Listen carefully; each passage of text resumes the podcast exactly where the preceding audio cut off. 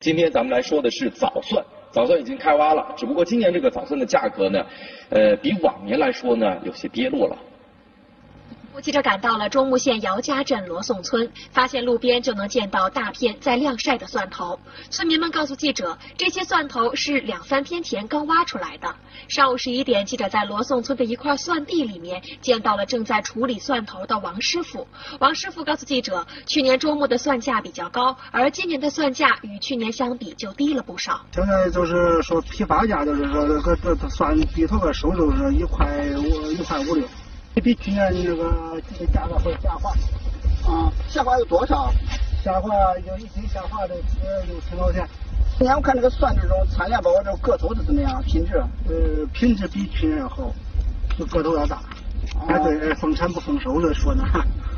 那么，为什么今年的蒜价会比去年低一大截呢？今年主要是面积面积上升了，产量也上升了。这个价降不不如不如不如去年，就感感觉这个预测就是说应该是比不上去年是吧？比不上，那那都去那历史以来都说去年呃价格高。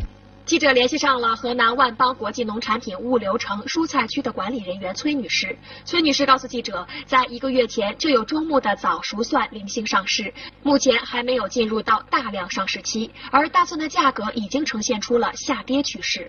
呃，本月的上旬这个价格整个趋势呈那个下降趋势，从一开始的就是三块五一斤，下降到今天的一块八、一块九一斤。和去年同期相比，去年一开始的一开始新上市大蒜价格几乎差不多，去年后期逐渐走上升趋势，今年的价格趋势逐渐走下跌趋势。目前市场的价格走势，呃，来预计后期的大蒜上涨价格的空间不大。